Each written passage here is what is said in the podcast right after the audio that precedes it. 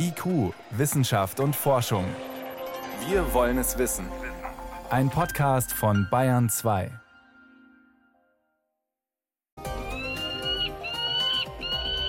Weit weg schreit er, der Bartgeier. Er ist ein Gigant der Lüfte und morgen werden zwei junge Tiere in Bayern ausgewildert. Ein ganz großer Tag für die beiden. Gleich mehr dazu. Außerdem in der nächsten halben Stunde ein neues Medikament gegen Alzheimer ist zugelassen worden. Für viele Patienten eine große Hoffnung, aber da sind noch viele Fragen unbeantwortet. Und kann man Lkw-Anhänger aerodynamisch so verbessern, dass der ganze Koloss weniger Sprit braucht? So viel sei schon verraten. Man kann. Wissenschaft auf Bayern 2 entdecken. Heute mit Stefan Geier. Unter den Geiern ist er noch einer der attraktivsten, der Bartgeier. Der sieht nicht ganz so nackig aus am Kopf wie viele andere Arten. Im Gegenteil, der Bartgeier hat relativ, relativ üppige Federn am Kopf. In den Bayerischen Alpen ist er vor ungefähr 100 Jahren ausgerottet worden. Er soll aber wieder zurückkehren. Durch verschiedene Auswilderungen in den letzten Jahren hat das schon begonnen. Sieht bislang ganz gut aus und morgen, da werden zwei junge gezüchtete Tiere ausgewildert. Florian Degelmann hat sie und ihre Betreuer vor ihrem großen Tag begleitet. Das ist grandios. Es ist völlig unwirklich, dass es jetzt wirklich stattfindet nach den ganzen Jahren der Vorbereitung, dass es jetzt heute wirklich stattfindet und morgen dann der große Tag ist.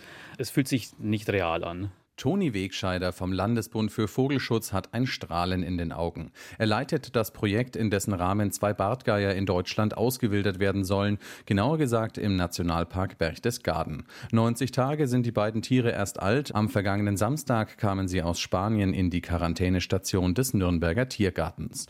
Dort sind sie heute für ihr großes Abenteuer vorbereitet worden.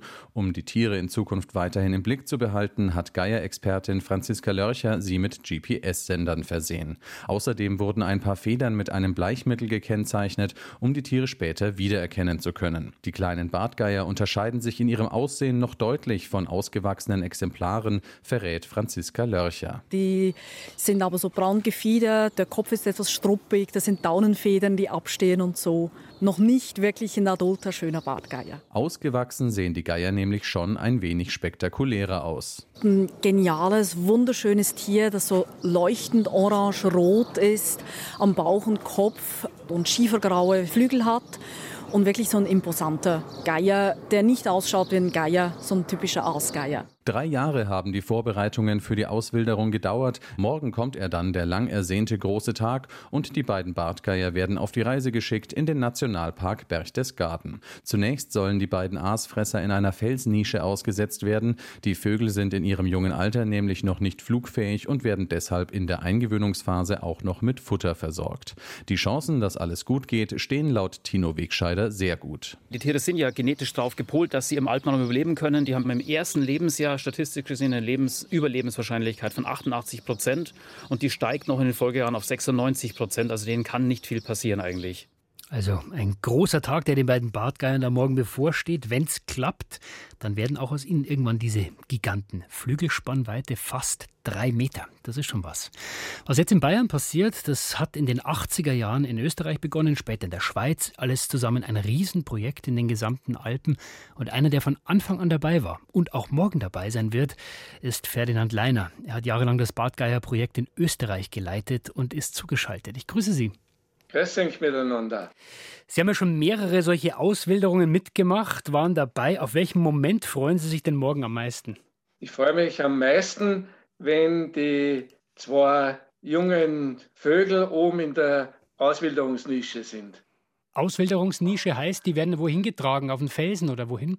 Ja, dort können sie sich an das Freilassungsgebiet akklimatisieren. Fliegen können sie dann nach rund 115, 120 Tagen nach dem Schlupf. Was erwartet die denn für einen Lebensraum? Was erwartet die für ein Leben, wenn sie da erstmal hopsen können? Ja, natürlich wird das eine große Herausforderung. Ich habe die Jungvögel, die ausgewildert wurden, immer sehr, sehr bewundert, mhm. weil sie müssen sich selbst entwickeln. Wir Menschen helfen ihnen am Anfang nur, dass wir ihnen Futter zuwerfen und dass wir den Horst überwachen.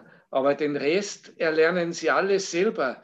Da haben sie gegenüber den in der freien Wildnis geschlüpften Jungeiern große Hürde, weil bei die in freier Wildbahn sind ja doch die Elternvögel da, die sie wirklich gut versorgen und fürsorglich versorgen und dann auch vorbereiten für das entsprechende Flugtraining, was sie dann später noch haben. Und, und das erlernen die alle selber. Das ist faszinierend, ja. Dann nehmen Sie uns doch mal weiter mit in die Welt dieser Bartgeier. Was macht denn diesen Vogel für Sie so besonders? Für mich einerseits war das eine Tierart, die verschrien war als Beste und deshalb ausgerottet wurde. Mhm. Man hat immer alles Mögliche angedichtet, von Kindesentführung bis zur Lämmergeier, dass er Lämmer schlagen würde, oder Gamsgeier hat er auch geheißen. Und er ist aber das letzte Glied der Nahrungskette. Er ist spezialisiert auf Knochen, auf die letzten Reste von Kadavern, die überbleiben. Und deshalb ist auch so ein wunderschöner Vogel, wenn er geschlechtsreif und ein adulter Vogel ist, weil er dann so ein markantes Federkleid hat. Der Kopf und der Rumpf sind so orange eingefärbt. Das ist immer faszinierend, diesen Vogel mit der Flügelspannweite von 2,90 Meter dann in der Luft kreisen zu sehen. Sie sprechen es an, der Bartgeier hat Federn am Kopf als einer der wenigen Geierarten. Hat das einen Grund? Ja, bei uns in den Hohen Tauern kommen ja über den Sommer als reine Sommergäste immer Gänsegeier. Wir in Salzburg, ich glaube bei euch draußen in Bayern sagt man auch Weißkopfgeier zu ihnen. Mhm. Die sind die Geier, die bei uns als erstes zum Kadaver kommen. Und die bohren sich ja dann praktisch in den Kadaver rein. Da wäre natürlich ein schönes Federkleid am Kopf hinderlich. Und der Bordgeier frisst ihm dann speziell die Knochen, Sehnen und Flachsen und das, was eigentlich die anderen Geier überlassen. Und deshalb kann er sich auch so ein schönes Federkleid leisten. Sie haben ja leider dieses Projekt ja selber viele Jahre geleitet. Wie viele Tiere gibt es denn inzwischen wieder? Mittlerweile sind 308 Vögel, junge Vögel in freier Wildbahn ausgeflogen. Also es sind schon viel mehr Vögel ausgeflogen in freier Wildbahn als wieder eingebürgert wurden. Und das ist natürlich sehr, sehr positiv. Große Erfolge. Wiewohl, ja, wiewohl man natürlich noch immer in die Zukunft schauen muss, weil so ein Projekt dauert ja sehr lange und ist ja sehr auf lange Zeiträume ausgelegt. Wann ist dieses Projekt denn erfolgreich? Letztlich ist das Ziel, dass wir doch wieder die Bordgeier eine große Metapopulation aufbauen kann, praktisch von Marokko in Afrika über Spanien zu den Alpen bis in den Balkan, dass sich da der Kreis wieder schließt. Wie lange wird es denn dauern, bis der Bartgeier dann wieder eine normale Population da aufgebaut hat in den Alpen und dort lebt wie früher, stabil, gesund? Ja, bis jetzt ist er da in den Alpen sehr gut unterwegs und mit jedem Jahr werden mehr Brutpaare und das ist eigentlich das gute Zeichen. Jetzt werden die Tiere nicht nur angesiedelt, sondern die werden ja auch weiterhin erforscht. Was äh, haben Sie denn gelernt über den Bartgeier und seine Rolle in diesem Lebensraum auch da? Der Bartgeier ist ganz, ganz wichtig für den gesamten Lebensraum. Wir wissen ja, ein Ökosystem braucht auch äh, alle Glieder einer Nahrungskette und der Bartgeier ist das letzte Glied der Nahrungskette. Und der hat bei uns eigentlich noch gefehlt. Und das ist natürlich schon jetzt sehr erbauend, dass ich da mithelfen konnte, dass diese besondere Tierart hier wieder in den Alpen präsent ist. Der Bartgeier war ausgestorben in den Alpen, inzwischen gibt es ihn wieder. Morgen werden zwei weitere Vögel ausgewildert. Was das bedeutet, das hat uns Ferdinand Leiner erzählt. Er hat das Bartgeier-Projekt seit den 80er Jahren in Österreich geleitet und war uns zugeschaltet. Herr Leiner, danke, dass Sie uns mitgenommen haben in diese Welt der Bartgeier. Ja, bitte gerne. IQ, Wissenschaft und Forschung. Wenn Sie mehr wissen wollen, Hintergründe zum Programm von IQ finden Sie unter bayern2.de.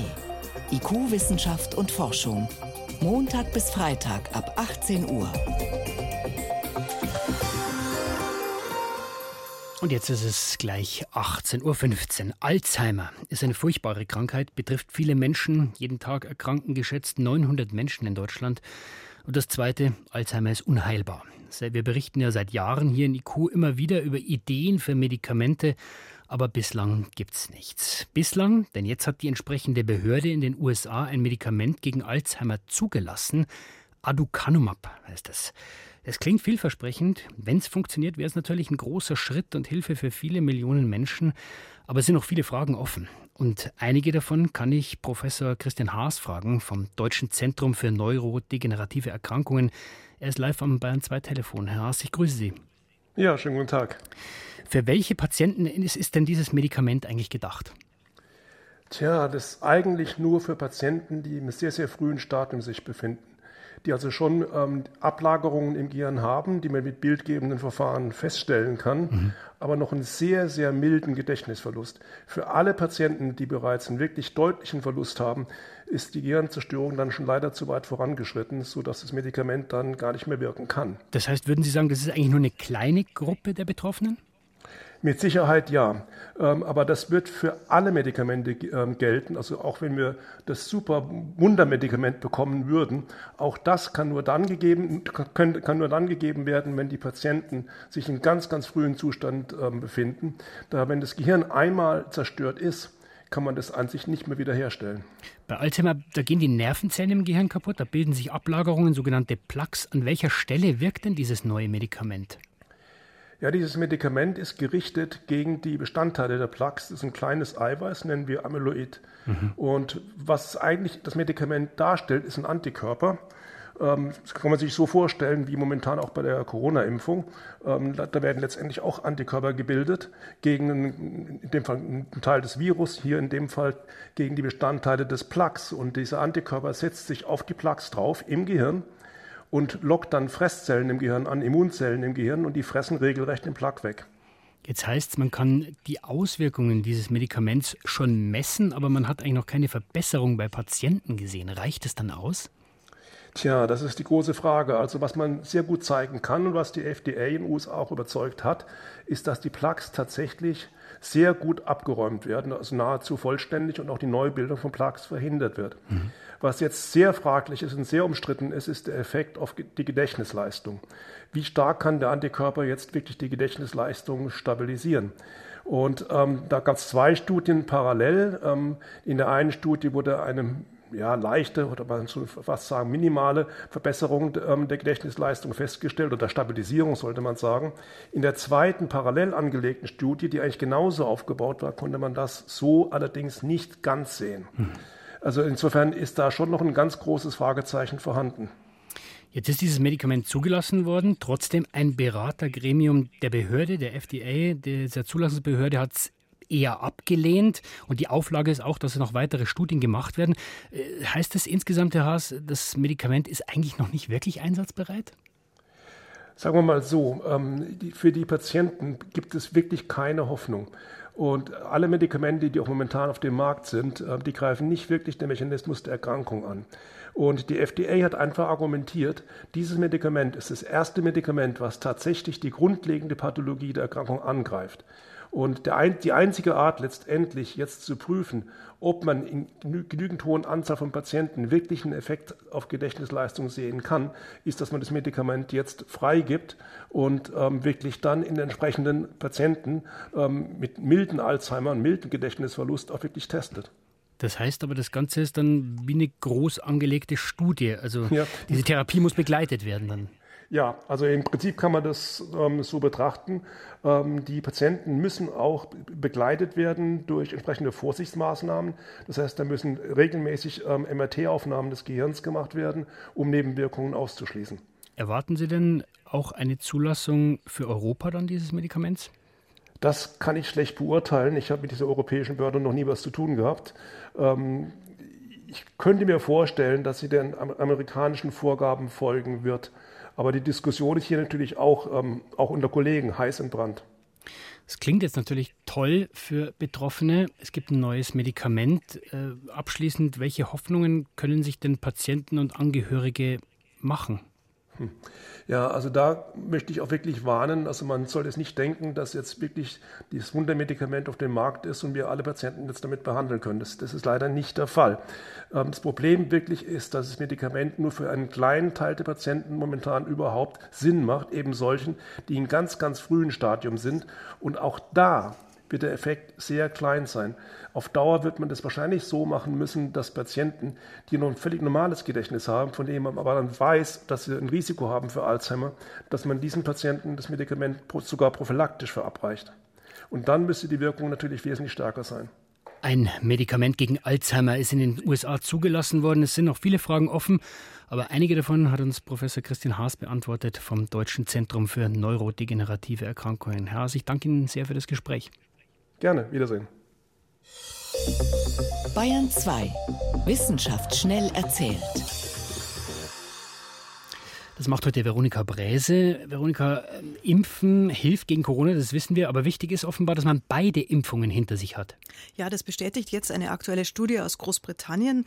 Dort wurde Anfang Dezember vorigen Jahres die erste Impfung überhaupt weltweit gemacht. Und jetzt haben Forschende 380.000 Briten untersucht und festgestellt, dass diese Impfungen nützlich sind. Gut, bestätigt irgendwie die Erwartungen. Ist es egal, mit welchem Impfstoff? Also, die haben zwei Impfstoffe genauer angeschaut, BioNTech und AstraZeneca. Mhm. Und nach der ersten Impfung mit diesen Vakzinen gab es gut 60 Prozent weniger Ansteckungen als bei ungeimpften und nach der zweiten Dosis waren es dann 80 Prozent weniger Ansteckungen.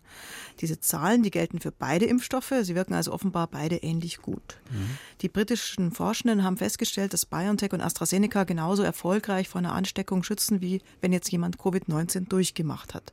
Allerdings, die Hersteller hatten ja einen Schutz von bis zu 90 Prozent oder sogar mehr versprochen und diese Studie, der Realitätscheck sozusagen, kommt jetzt bei Geimpften auf diese 80 Prozent, also etwas weniger als vorher gedacht. Aber man muss dazu sagen, es ist immer noch sehr viel verglichen mit anderen Impfungen. Mhm. Jetzt ein anderes Thema, jetzt zu Zugvögeln, die in großer Zahl sterben, weil sie gegen Fensterscheiben fliegen.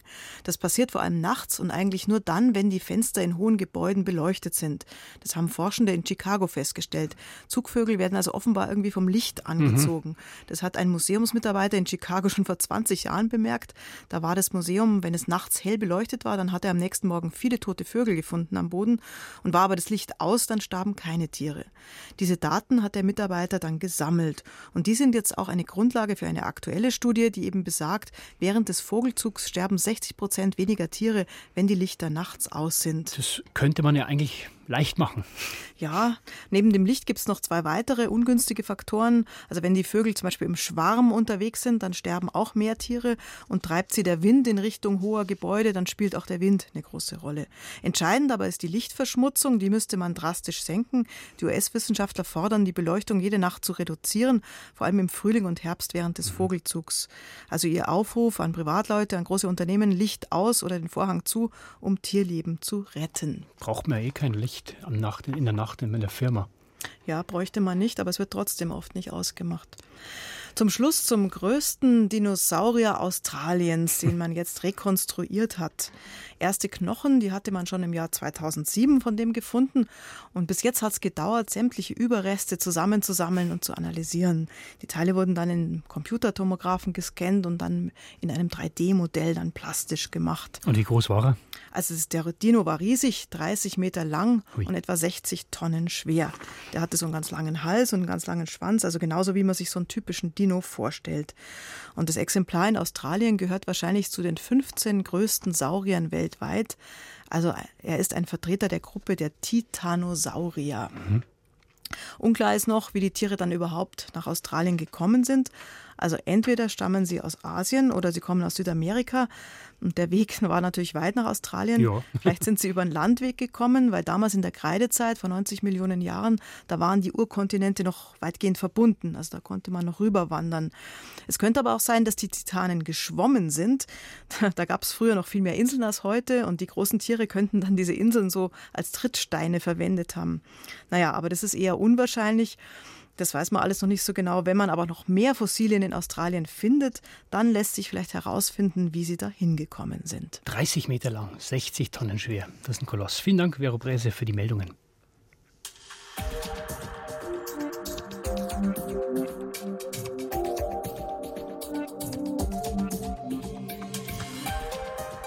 Wir müssen CO2 sparen, das ist klar, um die Klimaziele einzuhalten und den Klimawandel aufzuhalten. Das Problem ist, wir müssen viel CO2 einsparen. Und dafür tüfteln Forschende an allen möglichen Stellen.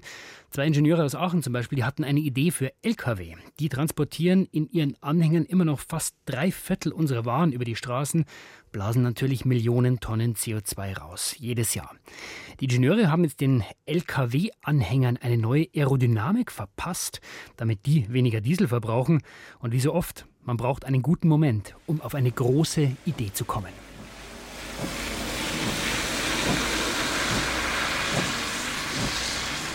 Als Rainer Buffo und Ingo Martin im Regen auf der Autobahn hinter einem LKW herfahren, nimmt ihnen der dichte Wasserwirbel am Heck die Sicht und öffnet den beiden Ingenieuren gleichzeitig die Augen. Ingo Martin. Also es ist so, dass die Strömung normalerweise um dieses Heck strömt ja, und sie erwartet, so wie man das aus Natur kennt, dass die Kontur weitergeht und am Ende fließend zusammenführt. Ja, beim LKW geht das nicht, dass man das so macht wegen dieser Türen. Ja, man muss ja mit dem Gabelstapler da reinfahren können. Und deswegen ist der LKW plötzlich zu Ende. Was dazu führt, dass sich der Luftwirbel bildet und den LKW praktisch bremst. Mit ihrer Erfindung schlagen die beiden Maschinenbauingenieure Schwerpunkt Luft- und Raumfahrttechnik der Luftströmung ein Schnippchen. Ein automatisch aufklappendes Flügelsystem. Es sorgt hinten an den beiden Seiten und der Oberkante des Lkw-Trailers für ein besseres Abfließen der Luft und reduziert damit den Luftwiderstand. Rainer Buffo. Unser System muss sehr, sehr flach sein im eingefalteten Zustand. Es muss sehr, sehr nah an der Mitte sein, damit die Türen weit aufgehen können. In diesen vielen Anforderungen das Optimum zu finden, das ist dann die spannende Arbeit, wo dann die Aerodynamik mit der Praxis und mit der Bauweise zusammenkommt. Mehrere Jahre haben sie daran getüftelt, Modelle in Windkanälen getestet, Prototypen entwickelt. Dazu gehörte auch, vor der Serienfertigung den Einsatz in der Praxis unter die Lupe zu nehmen. Brummifahrer Norbert Saarfeld hat das Aerodynamiksystem bei zig Fahrten auf Autobahnen und Landstraßen immer wieder getestet, unter anderem um zu sehen, ob sich die Heckflügel wie programmiert ab 60 Stundenkilometer öffnen. Laut den Berechnungen von Rainer Buffo und Ingo Martin ergibt sich ab dieser Temposchwelle auf der Langstrecke die größte Treibstoffersparnis. Norbert Saarfeld. Also wir fahren circa mit 82 km/h über die Autobahn. Das Flügelsystem hat sich automatisch geöffnet. Also es funktioniert alles prima. Gesteuert werden die drei beweglichen Flügel per GPS-Sensor und sind zunächst für den Anbau an stabile Kühltrailer konzipiert. Der Preis für das Betterflow-System inklusive weiterer Anbauteile wie einer Unterbodenverkleidung beträgt rund 9000 Euro und damit zwischen 10 und 15 Prozent des Trailerpreises. Um zu garantieren, dass der Lkw-Trailer mit eingefalteten Flügeln in die Verladeportale von Kühlhäusern passt, hat Betterflow mit einem Hersteller von Tiefkühlbackwaren zusammengearbeitet. Logistikleiter Lars Siebmann steht an diesem Morgen an der Kühlhaus-Laderampe. Er sieht sich die Endversion des Flügelsystems im Vergleich zum vorigen Test an. Das eingeklappte Flügelsystem ist zwischen den Türen und der Wand des Trailers fast nicht sichtbar. Im Augenblick ist noch äh, alles im grünen Bereich, so wie es sein soll. Langsam wird es jetzt ernst. Jetzt ist der Wagen direkt an der Rampe. Ich sehe kein Problem. Passt. Gut, so soll es sein. Vor der Serienfertigung haben europäische Speditionen das Betterflow-System getestet und rund 4 Millionen Kilometer zurückgelegt. Die Einsparung beim Kraftstoff und damit den CO2-Emissionen wurde gemessen. Der Durchschnittswert liegt bei 1,8 Litern auf 100 Kilometern. Dass neben neuen Antrieben wie Elektro- und Wasserstoff der Luftwiderstand bei Lkw wichtig für die Senkung von CO2-Emissionen ist, hat inzwischen auch die Bundesregierung erkannt. Die aerodynamische Ausstattung für Lkw-Trailer wurde im Haushalt 2021 erstmals mit bis zu 5000 Euro pro Lkw als förderfähig eingestuft. Große Trailerhersteller wie Krone und Schmitz Cargo Bull prüfen aktuell, ob und wie sie die Betterflow-Produkte in ihre Serienfertigung integrieren. Logistiker wie DHL statten ihre Fahrzeuge bereits mit Aeropaketen von Betterflow aus. Lkw mit Flügeln und damit weniger CO2-Emissionen könnten also alsbald zum Straßenbild in Deutschland und Europa gehören. Lkw mit entscheidend verbesserter Aerodynamik spart Sprit und damit CO2. Helmut Stapel ist mitgefahren. Soweit war es das von IQ für heute. Am Mikrofon war Stefan Geier.